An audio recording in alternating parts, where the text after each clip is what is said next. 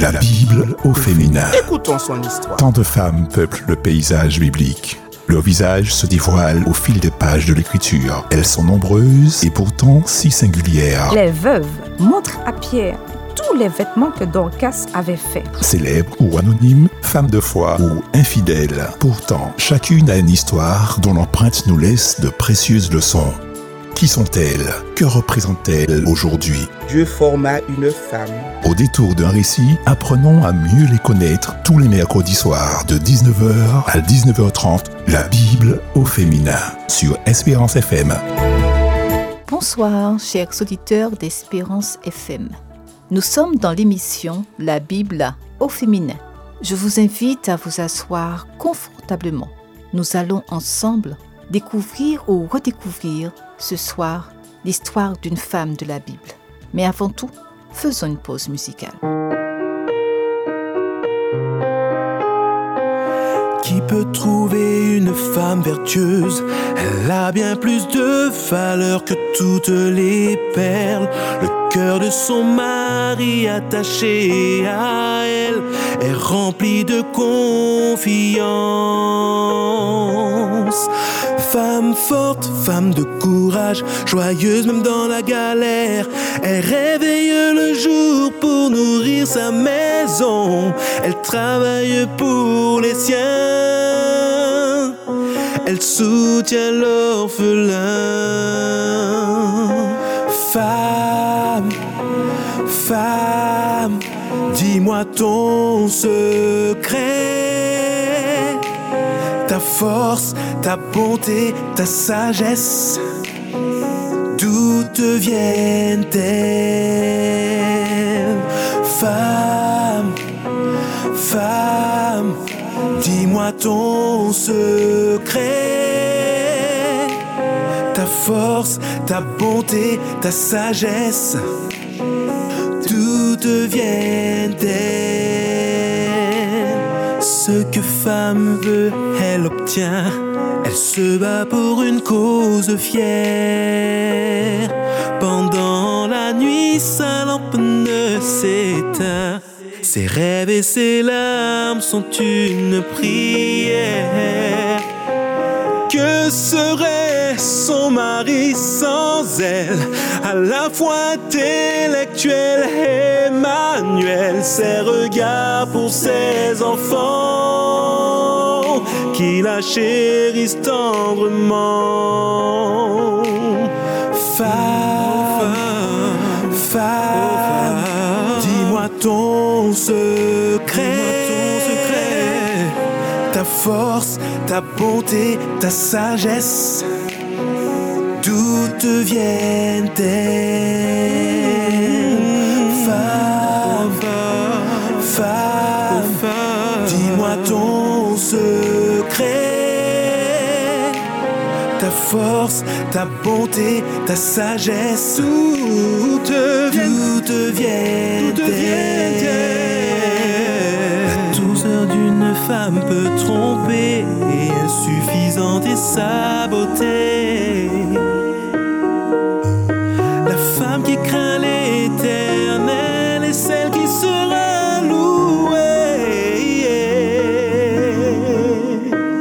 Plusieurs sont vertueuses, mais toi tu les surpasses toutes.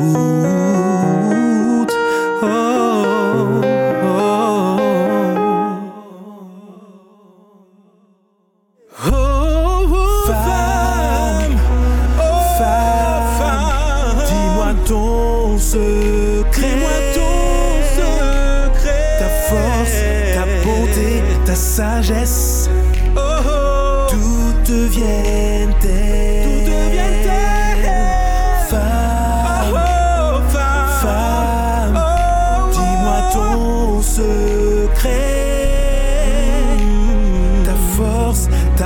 ta bonté, ta sagesse, te viennent-elles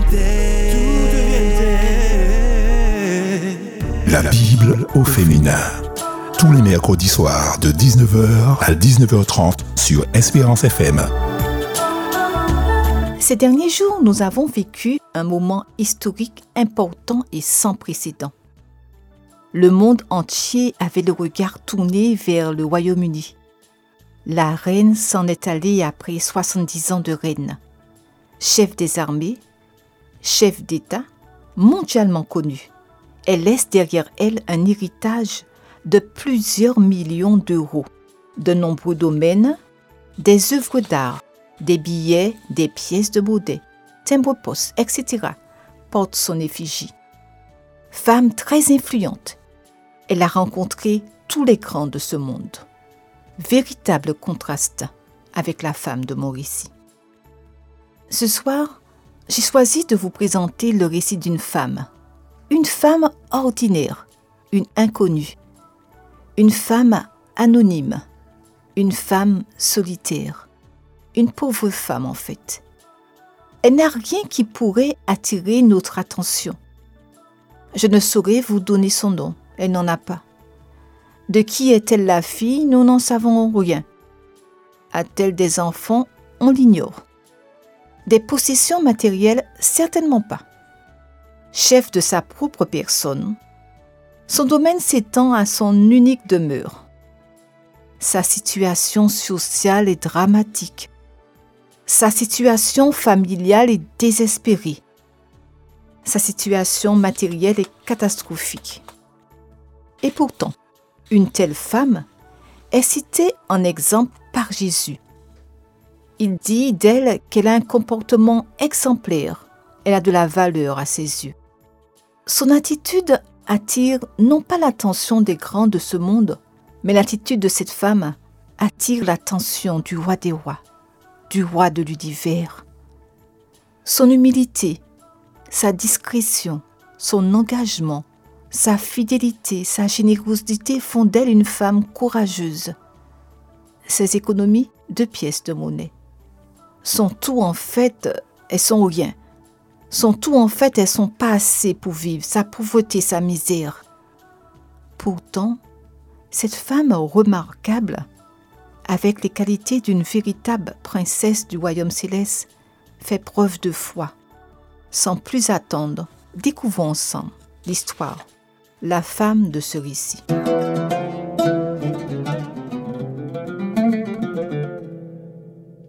Une femme anonyme comme beaucoup d'autres femmes dans la Bible. Nous pouvons trouver son histoire dans Luc 21 au verset 1 à 4. Jérusalem vibrait ce jour-là d'une grande animation. Des Juifs venus de toutes les parties du monde civilisé convergeaient en grand nombre vers la ville. La fête de la Pâque approchait et tous les Juifs pieux désiraient participer aux célébrations dans la ville sainte. Dans les maisons, les femmes s'affairaient à préparer le repas de la Pâque. Elles avaient fait d'amples provisions de victuailles en vue de ces joyeuses rencontres. Cependant, l'une d'elles ne se joignait pas aux festivités. Elle n'avait pas fait de dépenses. Elle n'avait rien acheté, car elle avait peu de moyens. Et le peu qu'elle avait, elle désirait l'employer avec sagesse. Ses ressources étaient limitées, mais elle savait exactement à quoi elle destinait son argent. Elle se rendit tout droit au temple pour mettre sans hésitation ces deux seules pièces de cuivre dans le tronc. Quelques riches la bousculèrent en passant et avec ostentation jetèrent des sommes importantes dans le tronc de l'argent de l'or superflu. J'imagine ces pièces s'entrechoquer entre elles. Cette pauvre veuve s'en retourna inaperçue, comme elle était venue, discrète, presque invisible. Jésus se trouvait dans le temple. Il se rendait très souvent dans la maison de son Père. Quelques jours plus tard, il allait être arrêté dans un jardin en face du temple, sur l'autre versant de la vallée de Cidron. Ensuite, il serait crucifié. Des événements importants se préparaient. En fait, l'acte le plus significatif de l'histoire était sur le point de se produire. Pourtant, cependant, Jésus prit le temps de commenter le geste d'une pauvre veuve qui donnait à Dieu ses deux dernières petites pièces. Il se tenait debout et observait les passants qui mettaient de l'argent dans le trou. Il vit les riches donner beaucoup, et c'était bien, mais leurs dons n'entamaient guère leur richesse. Il leur en restait encore assez.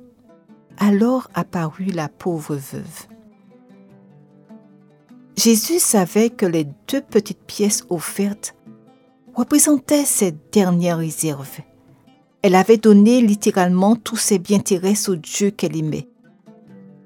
Cela ne pesait pas lourd dans le budget du temple. En effet, que pouvait-on acheter avec deux petites pièces? Mais Jésus attacha au don de cette veuve une importance digne d'être signalée à ses disciples. Il leur dit, Cette pauvre veuve a donné plus qu'aucun de ceux qui ont mis dans le tronc, car tous ont mis de leur superflu, mais elle, elle a mis de son nécessaire, tout ce qu'elle possédait, tout ce qu'elle avait pour vivre. Jésus se préoccupait de connaître l'incidence du don sur la situation du donateur. Jésus n'attache aucune valeur à l'argent lui-même. Cette pauvre veuve a fait le choix de donner tout ce qu'elle possédait. Elle n'aurait pas été satisfaite de limiter son don à une partie de son argent seulement. 10% représentait pour elle un acte de consécration beaucoup trop restreint. Elle voulait donner 100%. Christ avait tellement rempli son cœur qu'elle était riche en Jésus. Elle était riche de Jésus et cela lui suffisait. Puisque Dieu ne veut être redevable à personne, il tenait en réserve pour cette pauvre femme, cette femme vulnérable, des bénédictions sans bornes. L'esprit de sacrifice, l'intégrité et la générosité qui émanent de ce récit sont propres à émouvoir toute personne encore sensible aux belles valeurs humaines. Jésus fait de cette femme anonyme un exemple pour nous. Elle avait de la joie dans son cœur, car elle avait remis sa vie et sa confiance entièrement en Dieu. Personne n'avait remarqué la femme, mais Jésus, lui, oui, il avait remarqué cette femme. Le regard de Jésus pénétrait le cœur de cette femme et décernait une nature singulière. Son geste prouvait combien elle aimait Dieu. La Bible ne nous dit pas grand-chose de cette femme, mais elle fit preuve d'une grande foi elle fit preuve d'une confiance en Dieu qui prendrait soin d'elle. L'histoire de cette veuve et de ces deux pièces de monnaie en cuivre nous rappelle que Dieu a ses propres critères différents de ceux du monde. L'homme regarde à ceux qui frappent aux yeux, mais l'Éternel le regarde au cœur. Je m'adresse ce soir à une femme. Je m'adresse ce soir à une veuve en lui disant que nous servons un Dieu qui est grand et merveilleux, tu es seul, tu as perdu ton époux, tu te retrouves seul à braver des situations auxquelles tu n'aurais pas dû être confronté. Tu affrontes seul chaque jour une nouvelle journée, sans parler des nuits qui sont interminables. Dieu te dit ce soir, je connais tes besoins. Il nous dit qu'il prend soin des veuves et des orphelins. Ésaïe 54 au verset 5, Ton Créateur est ton époux oui, Dieu sera ton époux. Chère femme, tes moyens financiers sont limités. La pension est insuffisante pour combler les dépenses. Ton salaire fond comme neige au soleil. Dieu connaît tes besoins. Il te dit ce soir dans Philippiens 4 au verset 9, Mon Dieu pourvoira à tous vos besoins selon sa magnifique richesse par Jésus-Christ. Pourquoi ne prendra-t-il pas soin de toi? Tu es effrayé par la maladie. Tu es attristé par cet immense vide dans ta vie, laissé par un conjoint trop tôt parti. Le psaume 27 au verset 5. Alors, quand tout ira mal, tu pourras t'abriter sous son toit. Il te cachera dans sa maison.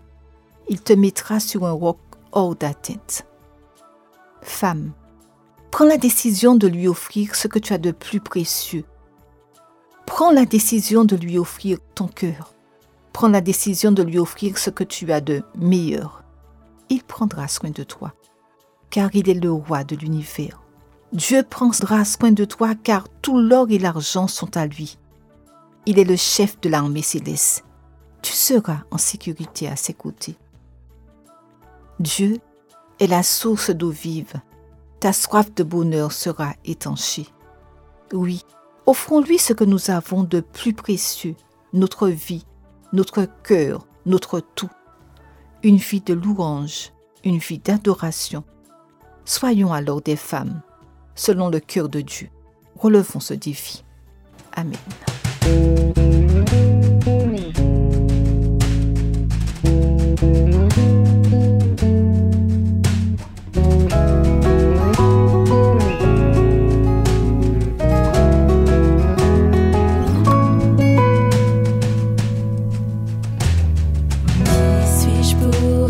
que tu sois attentif à moi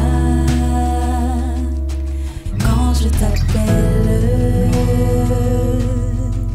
Tu m'entends.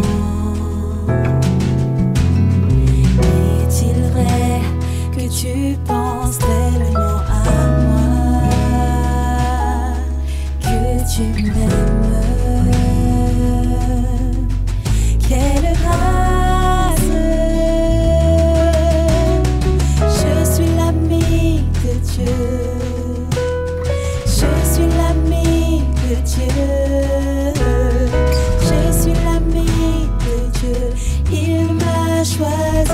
Oh.